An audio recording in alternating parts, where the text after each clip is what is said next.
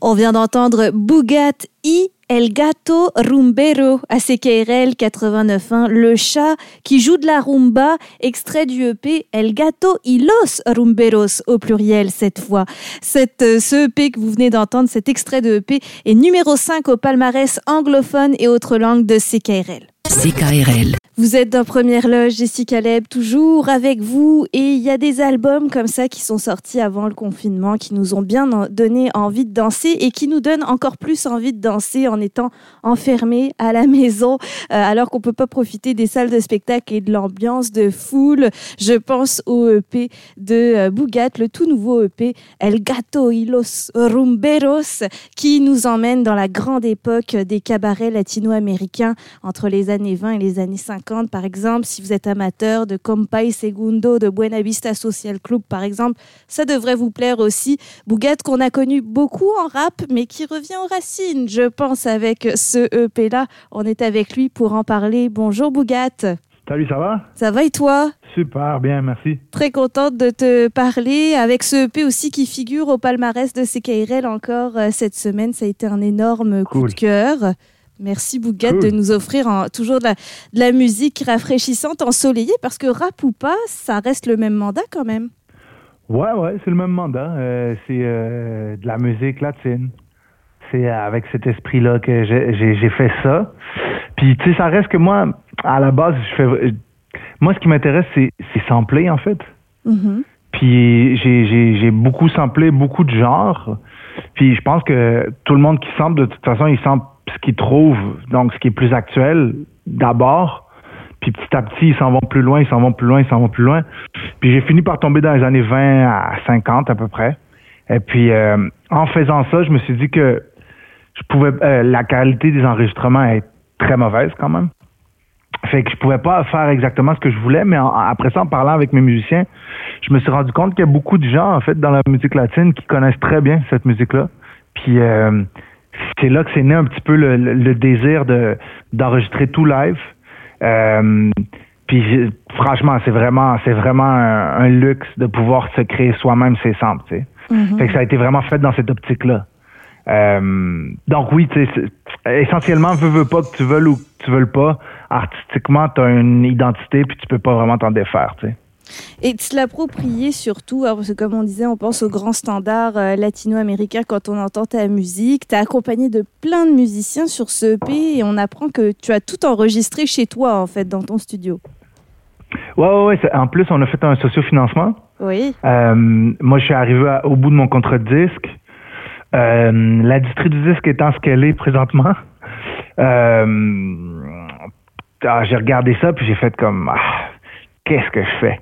Puis là, il y a la- une compagnie française qui est installée à Montréal aussi, qui s'appelle Ulule, qui font du euh, sociofinancement. Euh, Quelqu'un de chez Ulule m'a écrit un email tout de suite quand j'étais en train de penser à ça. C'était vraiment un très bon timing. Puis, euh, puis ils m'ont aidé à monter la campagne, tout ça. Fait que dans le fond, c'est vraiment euh, quelque chose comme, je sais pas, 100, 135 personnes qui aiment vraiment ce que je fais, qui ont mis les sous nécessaires à faire ce EP-là.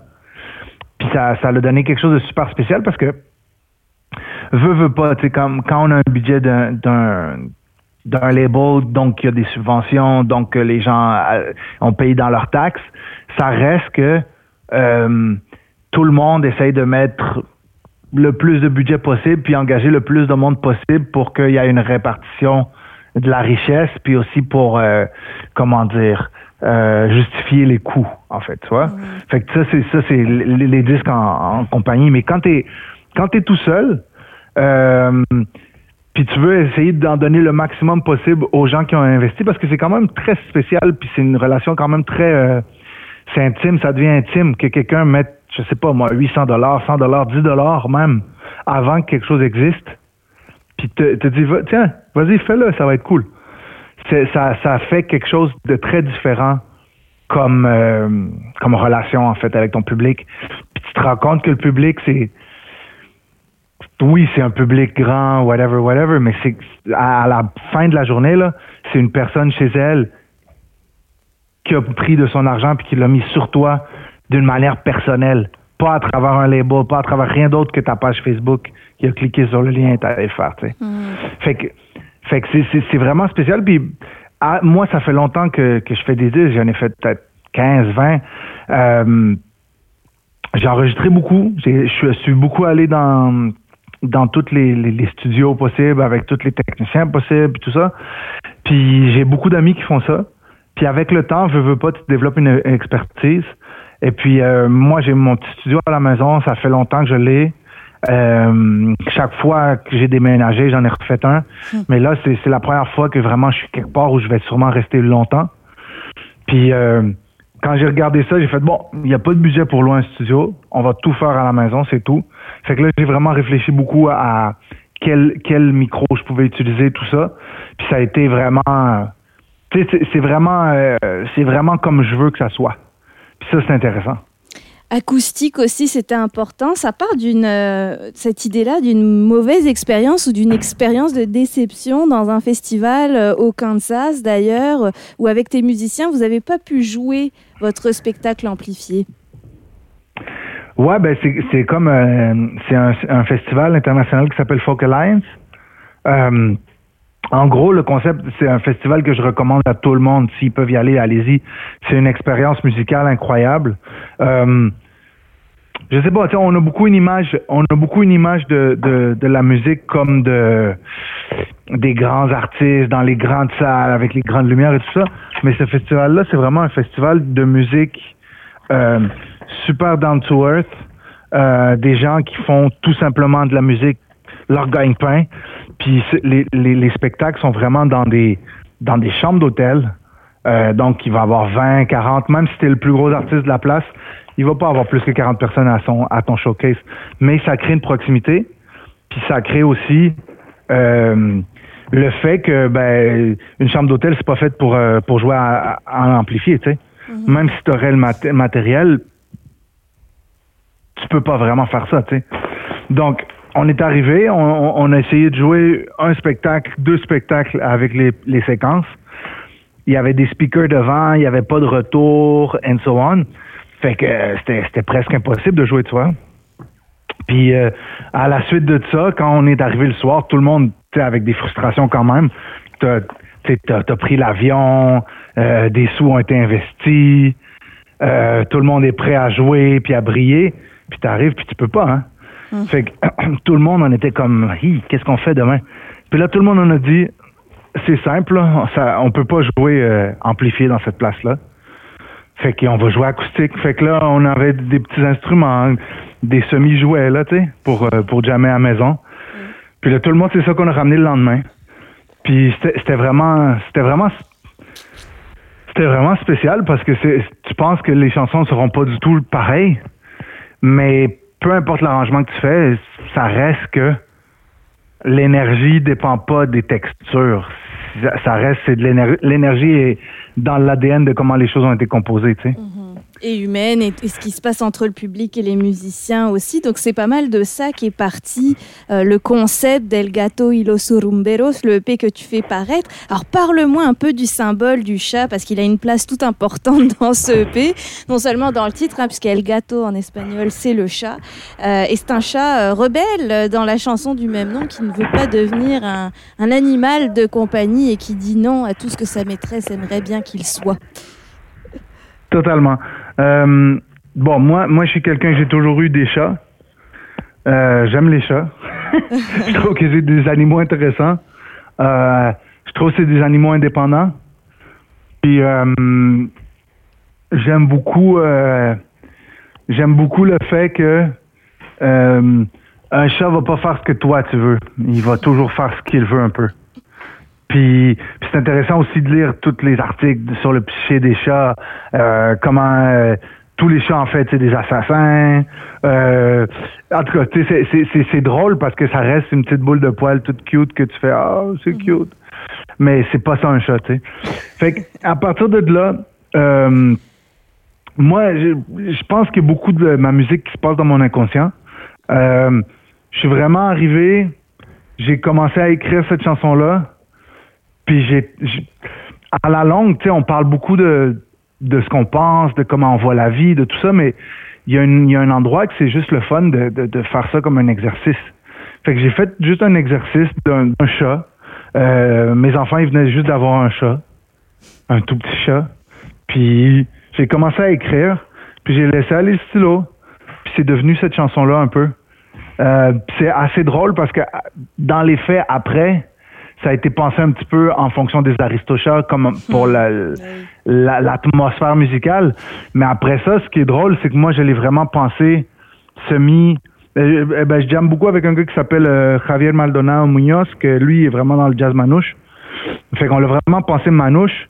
Mais après ça, quand, quand le, le percussionniste est arrivé, on l'a fait avec un cajon. Fait que là, c'était rendu comme flamenco. Puis quand le pianiste est arrivé, lui, il a vraiment pensé plus New Orleans, qui est, vraiment pas des immenses changements euh, d'esthétique, mais quand, quand tu t'attardes aux règles des styles, c'est là que ça devient super intéressant parce que chaque musicien a été enregistré euh, séparément aussi. Euh, mais c'était vraiment des layers d'informations qui allaient pas forcément ensemble comme des samples. Puis ça, ça a été super intéressant à, à faire. Euh, puis c'est ça. Puis de, là, de là est née la chose, mais c'est beaucoup, euh, c'est beaucoup un EP. Euh, comment dire? C'est un EP qui parle d'un moment très, très, très, très, très précis dans ma vie.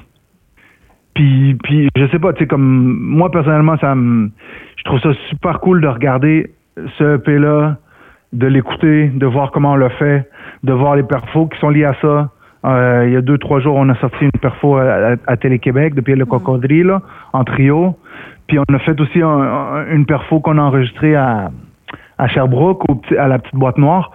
Puis tu sais, vraiment, personnellement, bah, c'est très, c'est très, euh, c'est très égocentrique de dire ça, mais c'est comme, je suis au sommet de, de, de ce que je fais. J'ai jamais euh, fait des, des compositions aussi complexes. J'ai jamais, j'ai jamais eu autant de capacité vocale. J'ai jamais joué avec des aussi bons musiciens. Euh, fait que c'est vraiment, c'est vraiment rendu une place où je fais ce que j'ai envie de faire, tu sais. Puis dans, dans, dans le temps, je pense un petit peu par le monde avec qui j'ai travaillé, par les associations que j'ai faites, beaucoup, tu sais, dans le, dans le hip-hop, puis je pense dans la musique latine en général, présentement la musique latine ça va très bien. Euh, beaucoup de reggaeton s'est rendu sur la radio. Il y a de la musique en espagnol sur toutes les radios commerciales au Québec, c'est rendu. C'est pas mm. quelque chose qui est arrivé souvent dans, dans l'histoire. Fait que tout le monde, tout le monde te dit un petit peu que hum, tu devrais faire un truc commercial, ça pourrait marcher. Mais tu sais, si, si ça fait 25 ans que tu fais de la musique et tu n'as jamais eu de succès commercial, c'est peut-être que c'est pas ton ADN aussi, tu sais. Ouais. Fait que ça a été, ça a été un petit peu comme, j'ai essayé de faire des trucs plus commerciaux. J'ai eu beaucoup de frustration par rapport à ça. C'était pas ma place, tu sais. Fait que là, après ça, j'ai regardé ça. Euh, puis là, je me suis dit, bon, il faut, il faut se faire plaisir.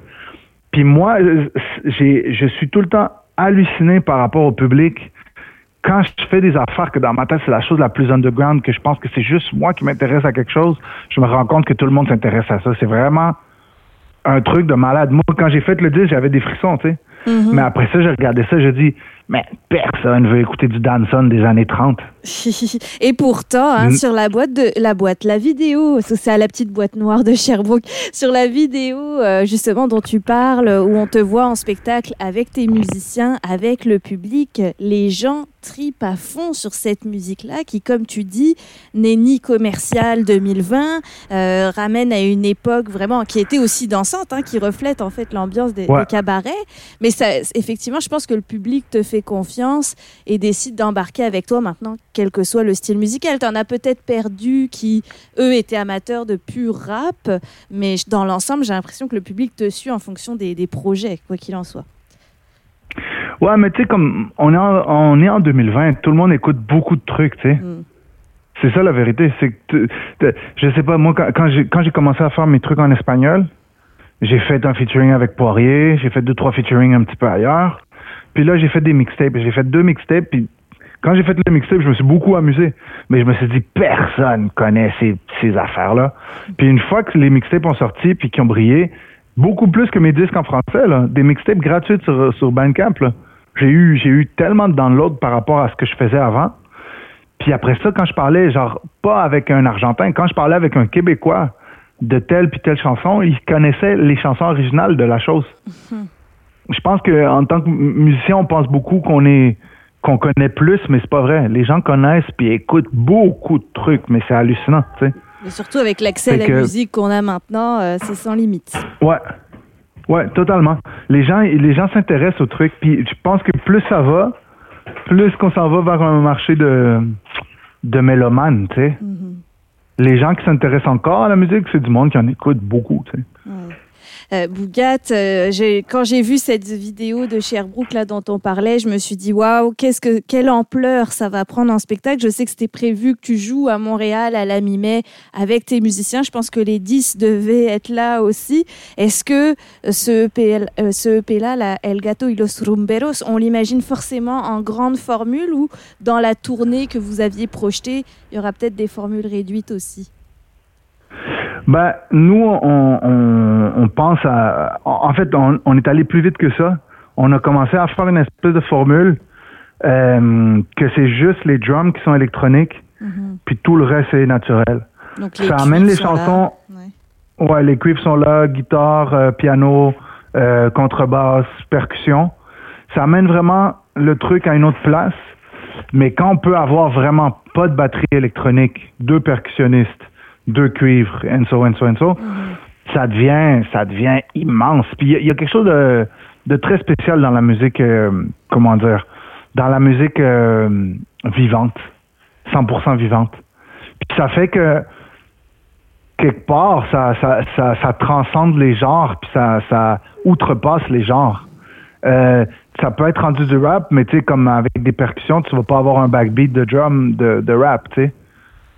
Puis tu es en train de rapper dessus, mais de par la structure, c'est quelque chose de vieux. Tu as nommé Buena Vista au début un peu. Mm-hmm. Euh, ça ramène à ça, mais en même temps, c'est des concepts modernes qui restent que tous les musiciens avec qui jouent, oui, c'est des latino-américains pour la grande majorité, mais c'est des latino-américains québécois.